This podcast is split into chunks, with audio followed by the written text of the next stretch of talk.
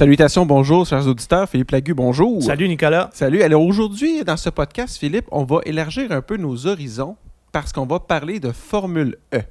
Oui, la Formule électrique, l'année dernière, on le sait, hein, il y a eu une seule édition à Montréal, dans les rues de Montréal. Ce n'était pas au circuit Gilles Villeneuve. Ça a été, je dirais, peut-être un, des, euh, un des nœuds du problème, mais il n'y en a pas juste un.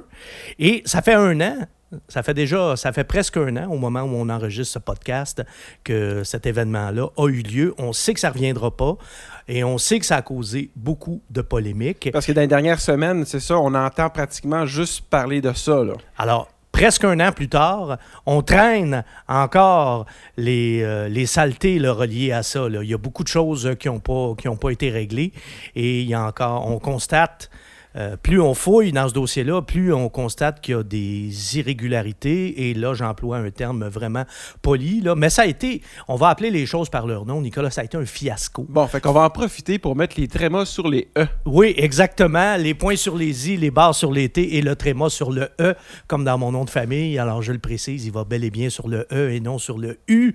Merci de le préciser, Nicolas. Donc, un petit récapitulatif. Donc, l'année dernière, l'administration Coder à Montréal a décidé de mettre en place l'événement de Formule E? en fait, ils ont décidé ça avant ça.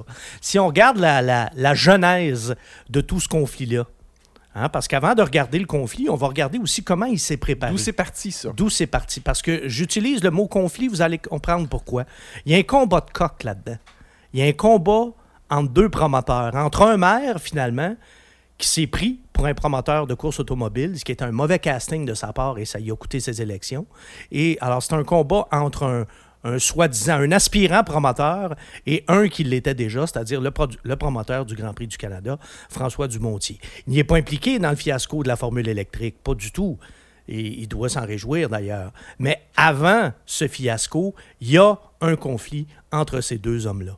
Et la genèse de ce conflit, le début de ce conflit-là, commence avec le renouvellement tardif du Grand Prix du Canada en 2014. Ça, je me rappelle très, très bien. Oui, moi aussi. Cette semaine-là, ça avait traîné toute la semaine. On ne savait pas s'il allait avoir un Grand Prix cette année-là ou pas. Si l'entente a été renouvelée ou non, si les gouvernements, bon, municipal, provincial et fédéral allaient renouveler leur aide à François Dumontier, à sa compagnie Octane, qui organise le Grand Prix du Canada. Bref, on ne savait pas si le Grand Prix serait prolongé ou non. On avait bien sûr Bernie Ecclestone aussi qui nous faisait sa, qui était encore là à l'époque, sa séance de chantage mm-hmm. annuelle. Ça, c'était comme un rituel. C'est un classique. Hein? On l'attendait à tous les deux ans à peu près. Là. Il nous disait que l'avenir du Grand Prix était menacé. Puis, euh, bon, il n'y avait, y avait plus de surprise là, Ça faisait partie de la game. Là. Oui, oui, exactement. Mais bon, euh, François Dumontier, il faut le dire aussi, ne faisait pas nécessairement l'unanimité à ce moment-là comme promoteur. Mais en même temps, il ne l'avait pas facile non plus. Puis on va voir à travers tout ce dossier-là que François Dumontier, finalement, c'est quelqu'un qui a été très résilient parce qu'il euh, y avait justement Bernie Ecclestone qui, euh, qui faisait des jambettes assez régulièrement. mais, ce, là, mais ce qu'on a vu aussi, c'est qu'il y avait également le maire de Montréal, Denis Coderre, qui n'était pas non plus le plus chaud partisan de François Dumontier et qui a tout fait sauf l'aider. Alors, le renouvellement tardif, il faut le dire aussi, il faut se replacer à l'époque. En 2014, ce sont les conservateurs qui sont au pouvoir à Ottawa, les libéraux qui sont au pouvoir au Québec, et à Montréal, c'est déjà Denis Coderre qui est maire à ce moment-là. Et on tarde à renouveler l'entente. L'entente est supposée être annoncée le mercredi, le jeudi, puis finalement, on va l'annoncer le samedi au Grand Prix du Canada. Et là, quand on annonce l'entente au Grand Prix du Canada. Là, les trois paliers de gouvernement impliqués vont en profiter aussi pour faire un gros show de boucan. Parce que là, ils font pas la petite conférence de presse traditionnelle avec les journalistes qui couvrent la politique municipale, provinciale et fédérale. Là, là c'est la presse internationale qui est là. Parce qu'ils font la conférence au circuit Gilles Villeneuve le samedi du Grand Prix avant les qualifications. Là, il y a du monde. Là, là, là il y a du monde. Là. Alors là, il y a tous les, les journalistes qui sont de, la planète qui sont accrédités pour l'événement de Formule 1. Et en plus, il y a un paquet de journalistes qu'on ne voit pas au Grand Prix du Canada d'habitude. Qui sont là pour le speech qui, du gouvernement. Qui sont là pour couvrir la nouvelle du prolongement de, de, de, de l'aide des trois paliers de gouvernement pour le Grand Prix du Canada. Mais dans tout ça, ce qu'on ce qu'on a senti puis ce qu'on a observé, c'est que entre Denis Coderre puis François Dumontier, c'était de, de toute évidence, c'était pas le grand amour.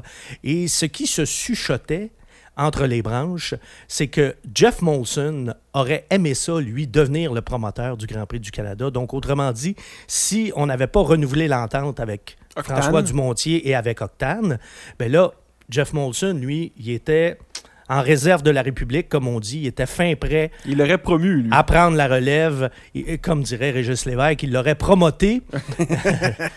Alors, euh, voilà, il était, il était effectivement fin prêt. Et là, Molson, en plus, il faut se remettre dans le contexte, en 2014, Bernie Ecclestone, juste avant le Grand Prix, a annoncé que Heineken devenait le commanditaire officiel de la Formule 1 de tous les Grands Prix. Oh!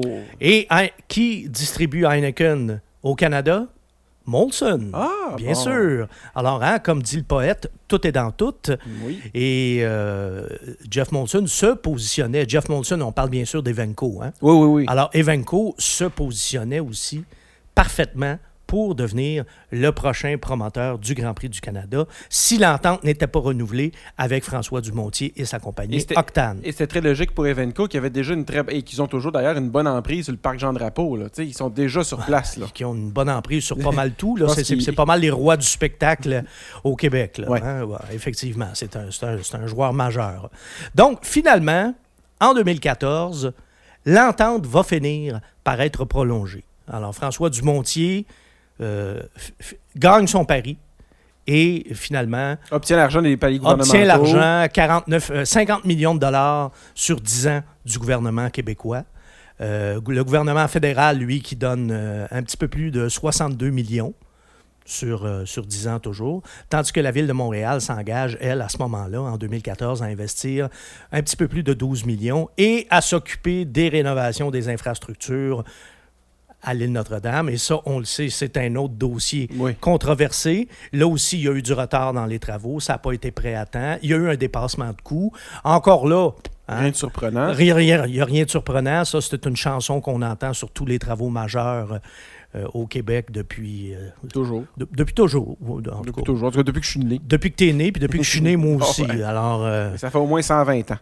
Voilà, j'exagère pas. on, s'entend sur une cinquantaine d'années. Là. bon, donc? donc, c'est là qu'on en est à ce moment-là, en 2014. Mais en 2014, ben, c'est un petit peu là que l'antagonisme va se créer entre Denis Coderre d'un côté et François Dumontier de l'autre. C'est un petit peu ça, peut-être, qui va cristalliser le conflit entre les deux hommes, parce que Coderre, lui, son joueur pour le Grand Prix du Canada, c'était Jeff Molson. Et finalement, c'est François Dumontier qui reste qui reste promoteur du Grand Prix. Puis pour François Dumontier, en plus, écoute, il y a une espèce d'alignement de planète parfait. Sa résilience va être récompensée. Parce que dans les années qui vont suivre, euh, Ecclestone ne sera plus le grand patron de la Formule 1. Et ça, c'était le plus gros problème de François Dumontier, probablement. Alors, le problème, il est réglé. La Formule 1 est vendue aux Américains, est vendue à Liberty Media. Et la relation, déjà, entre François Dumontier et Liberty Media, elle est exponentiellement plus saine qu'elle ne l'était entre Dumontier et, euh, et, Bernie Ecclestone. Oui, tout à fait. Là. Alors ça, déjà, premier problème de régler. Deuxième problème de régler, il va se produire le fiasco de la formule électrique. Et c'est tellement un gros fiasco que ça va coûter l'élection au maire Coder. Et ça, c'était quand même assez imprévisible. Mais là, je, je vais t'arrêter deux secondes parce que de ce que je comprends avec ce que tu nous racontes depuis le début, c'est que dans le fond, euh, Denis Coderre, il voulait tellement, lui, être impliqué, avoir un peu son show, son spectacle, que quand il n'a pas pu l'avoir avec la Formule 1, il s'est dit, ça m'en prend un. Puis là, il a sauté sur l'opportunité de la Formule E, qui s'est dit, ça, se ressemble, c'est pareil. Donc, lui, il avait retrouvé un peu son échappatoire. Il avait son show, il avait son spectacle. Tu peux pas résumer ça mieux que ça. En fait, la Formule E, à ce moment-là, la formule électrique, ça devenait un petit peu le prix de consolation du maire Coderre. Mais là, Mercader s'est dit, bon, l'avenir dans l'automobile, l'avenir est à l'électricité. Hein, ce qui n'est pas faux. Ce qui n'est pas faux. Tout le monde euh, la voit venir. Il a bien lu la situation. Il a bien senti quelle était l'ère du temps. L'idée était bonne, là, au départ. L'idée était, était, bonne, euh, définitivement. Puis bon, c'est vrai que les grands constructeurs s'en vont, euh, sont de plus en plus présents en formule électrique, mais ça, il faut le relativiser aussi. Ils sont présents en formule électrique, pourquoi? Parce que ça coûte des pinottes par rapport à la Formule 1. Alors ça, il ne faut pas faire non, faut pas mettre ça plus gros que ça l'est non C'est plus. pas les mêmes budgets, on s'entend. là. ah, mais écoute, c'est exponentiellement moins élevé. c'est- dix fois moins élevé. C'est pas compliqué, c'est de, ce niveau-là. Alors, si demain matin, Porsche ou Audi ou Renault décident de, de retirer leur bille de la formule électrique, là, franchement, ils perdront pas beaucoup Une parce qu'ils n'ont pas investi beaucoup. C'est une poignée de change par rapport à ce que ça coûte, à ce que, à ce que coûte le, à ce que Formule 1. représentent les investissements en Formule 1. Donc, euh, c'est ça. On n'est pas du tout, du tout dans le même univers. Mais justement, Denis Coderre, lui, euh, bon, c'est un bon politicien, c'est un politicien qui a de l'instinct. Il sent bien que, que l'air du temps, on est à la, for- on Oui, est parce à la voiture élections électrique. grâce à, sa- cette qualité-là qu'il qu'il a justement. là. Ouais, bon, ça, on pourra en débattre, là, parce qu'il était là aussi. euh, C'était le, le bon gars au bon moment, là. Après Ouais. Gérald Tremblay, euh, on s'entend qu'il y avait un grand vide à combler à Montréal, mais bon, on n'est pas ici pour parler de politique, on est ici pour parler de course automobile. Alors, oui, effectivement, il gagne ses élections, puis bon, euh, qui faisait, selon certains, euh, du bon travail. C'était pas euh, une catastrophe, en tout cas, à la mairie, pas du tout, je pense pas. Et Là, avec la formule électrique, par contre, c'est justement, on parle des qualités de politicien de Denis Coderre. Ben, il aurait probablement dû s'en tenir à ça, à la, Il l'a peut-être emmené trop large. à la là. politique. Ouais. Là, il a voulu se prendre pour un promoteur de course automobile, ce qu'il n'est pas. Là, il y a son, son, son plan B. J'appellerai pas ça un prix de consolation, je vais être poli, mais il y a son plan B qui est la formule électrique. Alors lui, il arrive avec ça, et là, à partir de là, on a carrément un combat de coq entre Denis Coderre d'un côté, qui a enlevé son chapeau de maire puis qui a mis un chapeau de promoteur. Alors, on a un combat de coq entre Denis, Co- Denis Coderre dans le coin droit, là, comme on dit à la ouais, boxe, et euh, dans le coin gauche, on a François Dumontier avec son Grand Prix du Canada. Là, j'ai Et, une question. et Coderre Ouais. dit finalement, mon show est meilleur que le tien.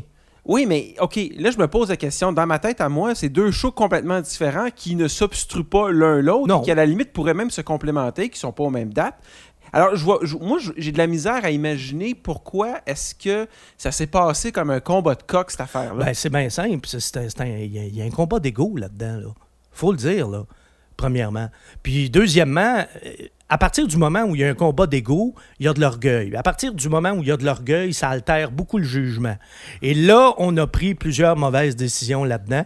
La première mauvaise décision étant de mettre ça à un endroit dans les rues de Montréal où c'était nuisible pour tout le monde.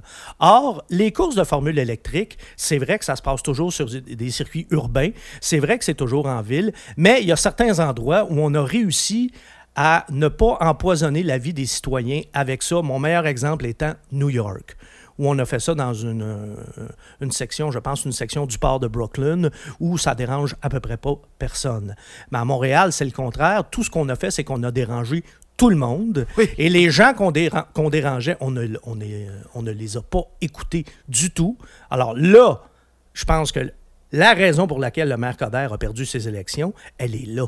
Elle est dans son attitude avec les gens. Au-delà de ce que ça a coûté, puis au-delà du fait que ça a été un fiasco, c'est surtout la façon, le manque de sensibilité du maire Coder pour les doléances de ses citoyens. On ne les a pas il a été très cocky, comme on dit. Il a été vraiment, vraiment coquille et il a euh, écrasé plusieurs orteils là-dedans.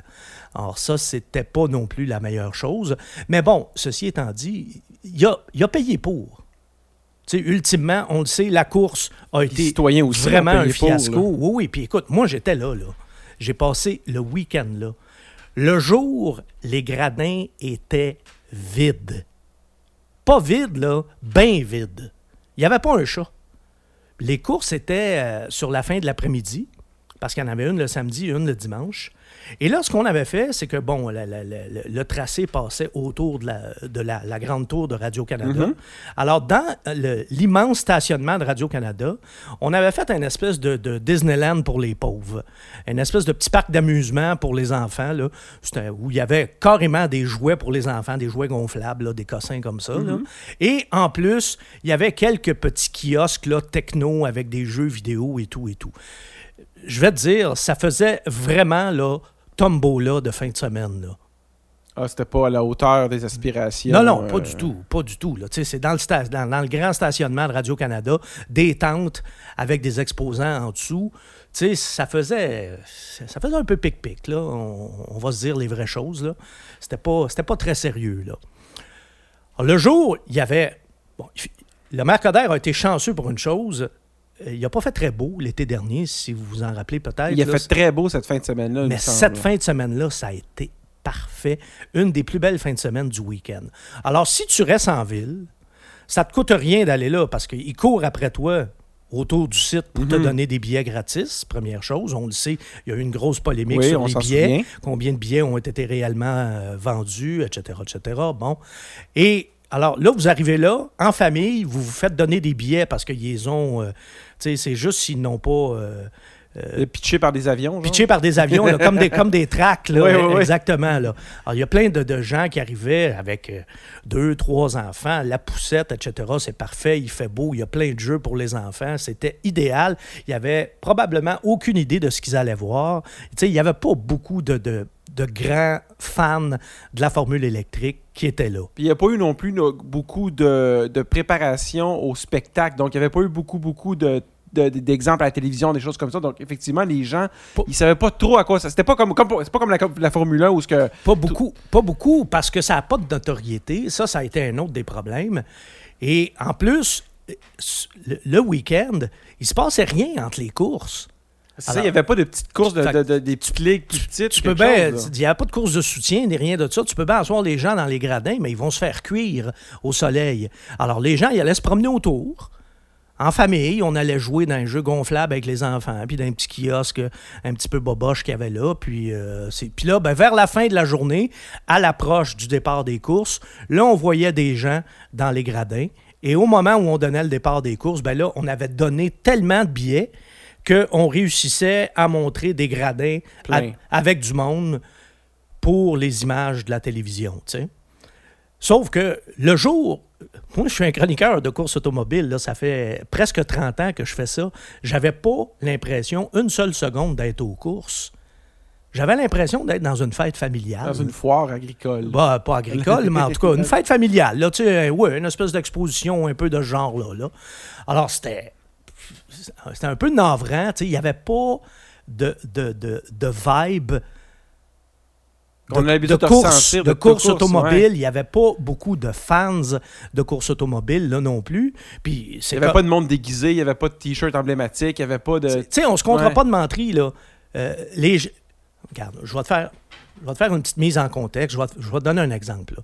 Moi, là, pendant des années, j'ai travaillé pour une, euh, une station de télévision, en fait, pour, une, pour, pour Radio-Canada, pour ne pas le nommer. Et dans la, la- la salle de nouvelles, c'est immense.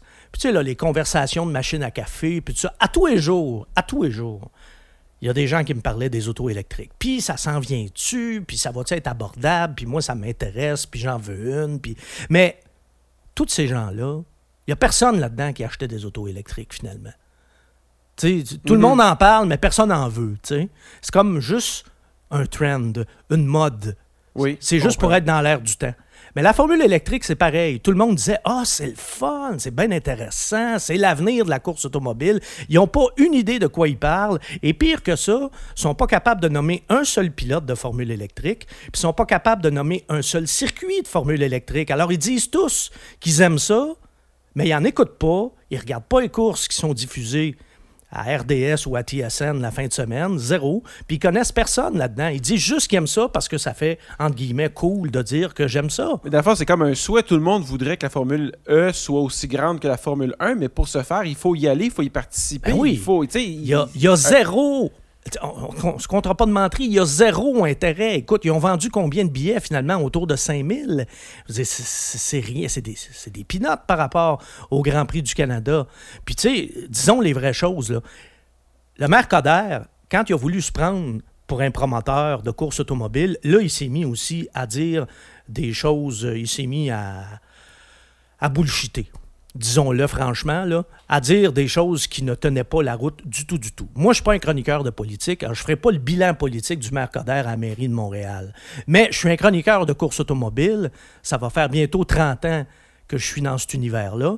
Et quand j'ai quelqu'un devant moi qui me dit le plus sérieusement du monde que ça, c'est aussi gros que la Formule 1, puis ça a le même impact que la Formule 1, puis c'est du même calibre que la Formule 1, je m'excuse, mais on n'est pas là du tout. Comme comparer la Ligue américaine à la Ligue nationale. C'est pas mal ça. Si on fait une comparaison de hockey, en fait, je te dirais que c'était de la Ligue américaine premium. Ça serait à peu près la KHL. Donc, la, la- la Ligue nationale, mais de la Russie. Ouais, mais c'est gros, la Ligue nationale de la Russie. Oui, quand même. mais c'est pas non plus euh, la Ligue nationale de hockey. C'est pas le même calibre. Puis, euh, en Formule électrique, oui, il y avait quelques pilotes qui avaient déjà Oui, il fait de la oui, Formule 1. effectivement, c'est vrai. Mais il n'y en a aucun là-dedans qui avait gagné une course. Alors, Ah. non seulement il n'y avait pas de- d'ex-champion du monde de Formule 1, Il n'y avait pas d'Alain Prost ou de choses comme ça. non, il est impliqué, mais pas Mais- comme mais pas pilote. Il a son ouais. fils, mais son fils n'a jamais rien fait en course automobile. Il y a un palmarès là, qui tient sur une, sur une napkin, là, sur une serviette de table. Je veux dire, c'est, mince, mince, mince. Euh, il n'y a, pas de championnat ni rien de ça. Alors, c'était tous des pilotes comme ça. C'était au mieux des has-been, au pire des never been. C'était ça. C'est ça le calibre des pilotes de la Formule électrique, puis c'est encore ça aujourd'hui. Puis en plus, tu me Quand- racontais que les voitures, c'est pas super impressionnant à regarder aller non plus. Non, mais ça, encore là, bon, le- le- il va probablement avoir une augmentation de la performance avec, Avec les le temps, années. ben oui. Bon, euh, puis ceci étant dit, c'est- t'as t'as pas besoin d'avoir un auto non plus qui va à 400 km/h pour, Pour avoir de l'action. pour, pour avoir de l'action puis pour mesurer les qualités d'un- pilote de course. Mhm. Ça, non. Puis c'est correct, le concept de la formule électrique, il est pas mauvais. Il arrive au bon moment, il est pertinent, il est, je le répète, il est dans l'air du temps. Mais quand on me vend ça en disant c'est aussi gros que la Formule 1, puis ça a le même prestige, puis les grands constructeurs sont là, puis le, le calibre de pilotage est le même. C'est l'enveloppe un peu fort. Ben non, ben non, ben non, là, là, pas du tout. Pas du tout, du tout. On n'est pas là, là. Il y a une différence abyssale de calibre entre la Formule 1 et la Formule électrique. Quand il y aura quelques anciens champions du monde en Formule électrique, là, on jasera, ou même un pilote de Formule électrique qui a déjà gagné au moins un Grand Prix de Formule 1. Pour l'instant, il n'y en a pas. Le seul pilote de la Formule électrique qui est déjà monté sur un podium de Formule 1, c'est Nelson Piquet Jr. Puis Nelson Piquet Jr., encore là, on se souviendra que sa carrière automobile, euh, sa carrière de, coureur automobile a été correcte, mais pas exceptionnelle. Là. Tu sais, on est- pas, pas un Hamilton, puis c'est pas un, c'est pas un Lewis Hamilton, C'est pas un prodige. c'est pas un Sébastien Vettel, c'est pas un Fernando Alonso, là. On n'est pas là du tout, du tout, là. C'est un pilote honnête. Comme le sont les pilotes en formule électrique. C'est pas des pieds de céleri non plus. Mais c'est pas. euh, quand on me dit que c'est l'équivalent de la Formule 1, moi, je m'étouffe, là. Euh, littéralement. Là. Alors, ça, a été un peu ça aussi l'année dernière. Là. Il y a eu une enflure. Le maire voulait tellement nous vendre ça qu'il y a eu beaucoup d'enflure dans ses propos. Puis là, ben, on était rendu qu'on on en beurrait épais là, comme, un- comme un vendeur de chars Bon, ben, un petit peu. Là. Bon, puis ça, ça c'est parti un peu, j'imagine, du pari de Denis, en se disant, beurré épais, les gens vont venir, ils vont en parler en positif, mais il a dû se passer quelque chose pour que ça, la ballonne pète, puis ça se dégonfle après ça, puis que ça ne revienne pas. Ben, Parce que bullshiter, c'est une chose, mais si tu livres, c'est correct. Mais là, oui, il n'y a pas livré. exact. Bien, il n'a pas livré. Mais- Il n'a pas livré. Et là, on a vu que, bon, d'abord, le maire Coder, euh, dans il a des qualités. C'est c'est un formidable, c'est une formidable bête politique. Mais euh, dans ses qualités, il y a pas, on ne retrouve pas la transparence. Alors, tout ça a été géré dans la plus grande opacité. On savait jamais rien, on savait pas les chiffres de vente, on nous répondait toujours vaguement. Puis autant du côté des Venco, qui était le promoteur, mais qui disait qu'ils n'étaient pas le promoteur, mais qui finalement l'ont organisé en sous-traitance pour le maire Coder. Alors, autant du côté des Venco que du côté du maire Coder, on avait on n'arrivait pas à rien savoir. Alors ça, ça a été, je dirais, la plus... euh, la, la première prise, hein, comme au baseball, trois Ouais. prises, vous êtes retiré. Bien, la première prise, c'est quand ils ont dit justement que ça avait été un succès populaire, alors que ça n'en a pas été un du tout, du tout, du tout. Euh, on a vendu très peu de billets et on en a donné énormément. Bon. Et là, ce qu'on apprend dernièrement, c'est que la ville de Montréal a carrément contourné les règles pour donner le contrat d'organisation de la course de Formule 1 à Evenco. Et ça, c'est malgré les mises en garde de ses propres avocats. Donc, les avocats de la ville de Montréal disaient Gardez-vous un petit peu de distance avec Evenco. Là. Mettez, comme on dit, là, un buffer là-dedans. Un mur, là. Ouais, mais ils l'ont pas fait. Le fameux mur de Chine là, qu'il faut mettre, là, ils l'ont pas mis. Alors, l'ancien maire, parce que c'est devenu l'ancien maire entre-temps. Mhm. Il a perdu ses élections. Et euh, des membres de son cabinet avaient voyagé à deux reprises avec des dirigeants d'Evenco pour assister à des grands prix de Formule électrique avant même l'octroi du contrat. Parce que c'est le maire, Denis Coderre, qui a présenté les dirigeants d'Evenco au grand patron du circuit de Formule électrique en septembre 2015. Mais septembre 2015, ça, c'est deux ans avant la course de Montréal. On s'entend-tu que les dés étaient pipés, là? Clairement, Evenco est déjà dans le portrait. Ben oui. Tu as Denis Coderre qui arrive avec des, des représentants d'Evenco puis qui va aux courses de Formule électrique en disant Bonjour, on aimerait Salut, ça. on va organiser quelque chose. On aimerait ça avec autres vous- que vous allez dealer. Vous veniez à Montréal. Alors, tu vois, à l'époque, Evenco était considéré comme le promoteur potentiel de la course. Sauf que là, ce qu'on a appris au cours des, euh, des- des derniers jours, c'est que Evenco, finalement, a refusé de jouer le rôle de promoteur. Parce que là, Evenco a fait ses calculs, puis on dit Oh, oh, oh, allô, le gouffre financier. On ne s'embarque pas là-dedans. En fait, Evenco euh, estimait les pertes là, entre 10 et 20 millions par année pour les trois premières années. Comment ça, comment C'est de l'argent, là? Ouais, c'est pas mal d'argent. Alors, euh, Evenco, évidemment, ils ont refusé de prendre un, un tel risque financier et ils ont plutôt offert leur service comme sous-traitant pour l'organisation de la course. Mais ça, c'est pas grave. Même si la ville de Montréal a eu le son de cloche d'Evenco en disant les trois premières années, vous allez perdre de l'argent, vous allez en perdre beaucoup, la ville a quand même poursuivi ses démarches pour avoir la course. Et euh, là, c'est à ce moment-là que Denis Coderre a commencé à se prendre pour un promoteur de course automobile, ce qui était euh, tout sauf une bonne idée. Et là, ce qu'on a fait à ce moment-là, comme Evenco n'était plus le promoteur, là, l'administration Coder a dit bon, ben, c'est parfait, on va créer un organisme à but non lucratif. Ça, ça semble être la nouvelle solution miracle à tous les problèmes. Là. Les OBNL. Les- alors là, on a créé Montréal C'est électrique, MCE, qui est devenu officiellement le promoteur. Mais là, encore là, Qui qui siégeait là-dedans? ben, regarde bien, le, servi- le service d'assistance juridique de la ville a averti encore le cabinet du maire Coder de ne pas utiliser l'OBNL comme courroie de transmission entre la ville et Evenco. Et là, on peut lire dans le rapport euh, Du bureau de l'inspecteur général. oui, alors on peut lire là textuellement, je cite, que le service d'assistance juridique craignait que l'OBNL soit créé pour contourner les règles et octroyer le contrat à Evenco. Et c'est d'ailleurs pour cette raison que les mises en garde ont été émises plusieurs fois. Alors, ce qu'on constate, c'est que, le maire il y a eu vraiment là, plusieurs signaux d'avertissement et il les a ignorés systématiquement. Il voulait chaque- garder le contrôle sur son événement, en fait, c'est ça, mais il aurait peut-être Ben pas dû. Là. Bon, c'est ça. Il s'est comporté, il s'est pris pour un promoteur, il s'est comporté un petit peu en cowboy.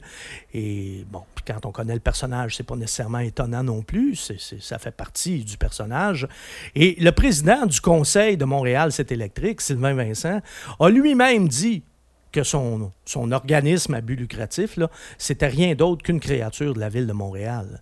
Et là, ben, on connaît hein, la suite de l'histoire. Montréal, c'est électrique qui a déclaré faillite au début de l'année, au début de l'année 2018, donc quelques mois après l'événement.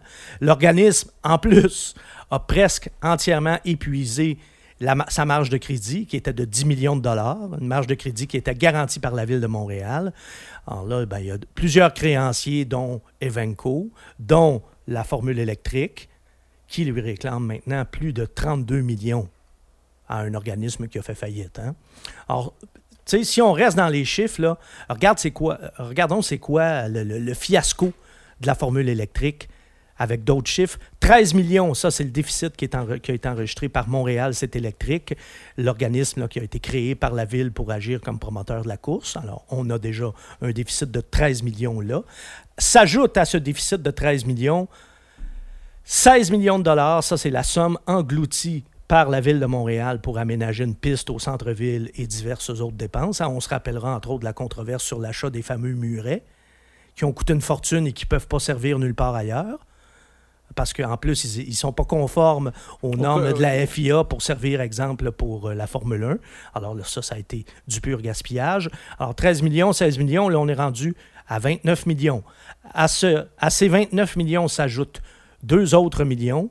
Ça, c'est le contrat entre Montréal, c'est électrique, et Evenco pour les frais de gestion annuels de 2 millions, un boni de 500 000 et un pourcentage de 20% sur les commandites. Et finalement, 11,5 millions. Ça, c'est le montant en subvention qui était promis par le cabinet du maire à Montréal, c'est électrique. Bon, finalement, la ville a versé 3,5 millions, mais le provincial et le fédéral, heureusement, heureusement, ont refusé de verser les 8 millions supplémentaires. Mais la ville a quand même versé 3,5 millions. Alors, tu sais, on est, on est au-dessus de 30 millions là, pour un fiasco. Pour une course qui, qui est venue à une seule reprise et qui n'a pas eu euh, qui a eu aucun impact positif, qui a eu beaucoup d'impact, mais juste de l'impact négatif. On en a beaucoup parlé dans les médias, mais pour les mauvaises raisons.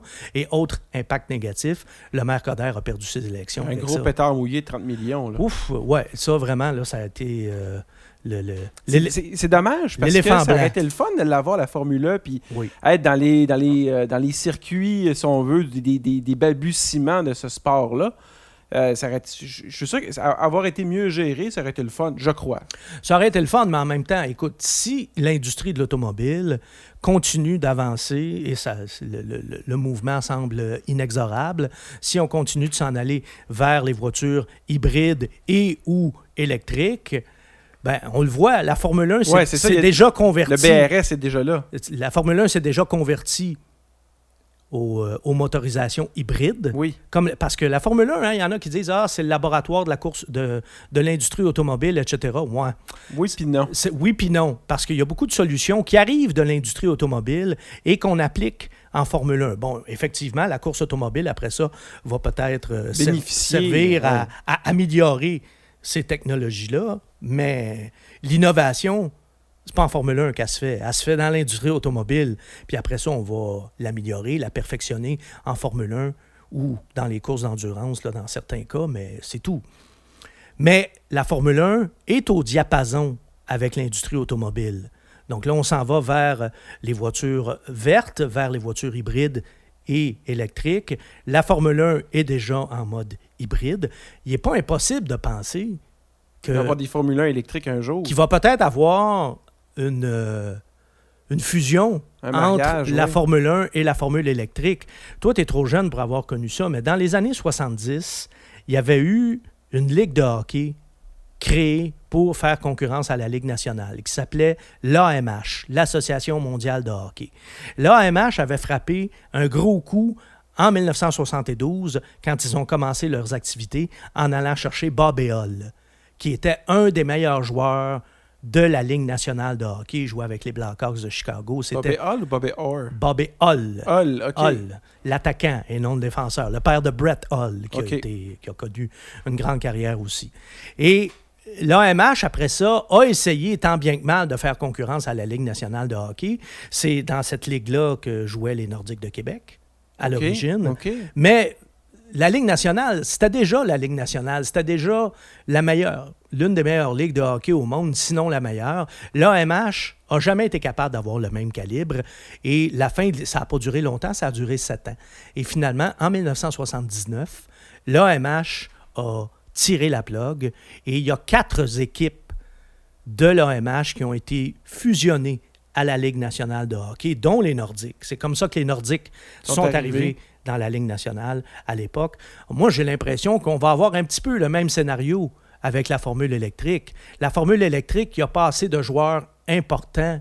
La Formule 1 a beaucoup plus de chances de survie à long terme que la formule électrique. Et la survie de la Formule 1 passe peut-être par, par une formule qui serait 100% électrique, mais qui serait gérée par les actuels promoteurs de la Formule 1. Ce qui serait logique selon moi, parce que ça serait, ça serait naturel. Ça serait vraiment naturel comme, euh, comme façon de faire pour la, pour la Formule électrique. Donc, ce qu'on voit en ce moment, c'est un peu ce qui se répète euh, dans plusieurs évolutions dans l'histoire, c'est qu'il y, a un nouveau, un nouveau mouvement qui naît Et puis après ça, l'intérêt se forme tranquillement, pas vite. Et là, ceux qui sont déjà en place, qui peuvent récupérer cet intérêt-là, vont le prendre. Puis dans le sport professionnel, de toute façon, il y a eu des précédents. Il y a une ligue de basketball qui a été créée pour faire concurrence à la NBA. C'est pas la NBA qui est tombée. Il y a déjà eu des ligues qui ont été créées, des ligues de football qui ont été créées pour faire concurrence à la NFL. On connaît la suite de l'histoire. C'est pas la NFL qui est tombée et la NFL est en meilleure santé que jamais. Alors la formule électrique qui ferait tomber le géant de la Formule 1, personnellement, j'y crois Non, pas, mais non, pas non. du tout. Je pense moyens. plutôt que c'est l'inverse. Ben c'est oui. probablement la Formule 1 qui, à moyen ou long terme, va avaler, va engloutir la Formule Parce que de toute façon, à la base, la Formule 1 existe pour faire de l'argent. Donc, s'il y a de l'argent à faire avec la formule électrique, ils vont le reprendre puis ils vont l'exploiter de toute façon. Parce que, surtout que c'est très trendy en ce moment. Et je suis sûr que les dirigeants de la Formule 1 Qu'est-ce qui est trendy? La Euh, Formule électrique? Non, pas la, non, pas la formule électrique, mais tout ce qui est voiture électrique, écologie, Ah, ben être oui, vert, ben oui, tout ben ça, oui. le mouvement, le mouvement vert là, de, de- de- de notre époque actuelle. Ben, en fait, c'est rendu là, on peut même plus parler de, de, de trendy. On peut- là, c'est plus une mode. Là, là c'est la réalité. Là. On est là. L'industrie automobile est en train de se métamorphoser. Et comme je te le disais tantôt, le- le- règle générale, la Formule 1, quelque part, est toujours un petit peu au diapason avec l'industrie automobile, surtout, surtout depuis que les grands constructeurs sont en Formule 1. Dans les années 60, des années 70, la Formule 1, c'était des artisans. Tu sais, des gars comme euh, Colin Chapman avec Lotus, Ken Tyrrell avec l'écurie Tyrrell. C'était des artisans, Frank Williams, qui achetaient des moteurs Cosworth. À peu près tout le monde avait le même moteur sauf Ferrari. Mais depuis les années 90, depuis l'arrivée des grands constructeurs, là, c'est autre chose. Ça, ça aussi, ça a métamorphosé Oui. la Formule 1. Alors, si les grands constructeurs sont en Formule 1, puis les grands constructeurs disent, nous, on s'en va, euh, on fait un pas, un autre pas vers la formule électrique, ben inquiète-toi pas, la Formule 1 va s'en aller vers Parce euh, que les grands constructeurs. la motorisation électrique. Ben oui, parce qu'ils se servent de la Formule 1 pour, euh, pour euh, promouvoir leurs produits de toute façon. en plus. C'est- CQFD. Alors voilà. voilà. la boucle est bouclée. J'espère, j'espère qu'on vous a un peu éclairé, mesdames, messieurs, si vous avez écouté ce podcast où là, on vous a vraiment dit là, les tenants et les aboutissants là, de, tout- de tout ce fiasco entourant l'événement de la formule électrique. Et là-dessus, ben, je vous invite euh, à, Nous écouter dans un prochain à podcast. nous écouter dans un prochain podcast, euh, parce que d'ailleurs, euh, vous savez que nos podcasts ont des sujets très variés. On vous parle, on fait des essais routiers, mais on vous parle aussi de l'industrie automobile. On a fait un, do- un dossier euh, récemment sur euh, une décision historique de la compagnie Ford. Et il y en aura, il y en aura d'autres euh, dossiers comme ça qu'on va, qu'on va approfondir. Sais-tu, moi, ce que j'aurais voulu voir un jour, ou peut-être que ça va arriver, arriver, mais je trouverais ça très étonnant. J'aurais vu Elon Musk faire une Formule 1 électrique, puis juste faire une démonstration lors d'un événement de Formule 1. On peut se laisser là-dessus. On peut se laisser là-dessus, ça arrivera peut-être. Peut-être que Tesla va euh, finir par aboutir en formule électrique. Peut-être que Tesla va finir par arriver avec une voiture électrique, mais en Formule 1 parce que la Formule 1 va être devenue électrique. Parce qu'ils vont autoriser les mo- motorisations électriques, ce qui est sûrement pas dans les règlements en Puis ce moment. peut-être que Tesla n'existera plus. Peut-être que Tesla existe. Ah, tant de questions, tant de questions, mais on, vous aurez d'autres grands dossiers là, sur philippelagu.com, d'autres grands dossiers comme ça qu'on va fouiller et qu'on va euh, examiner. Bon, ben merci, merci Philippe. À un prochain podcast. Salut Nicolas.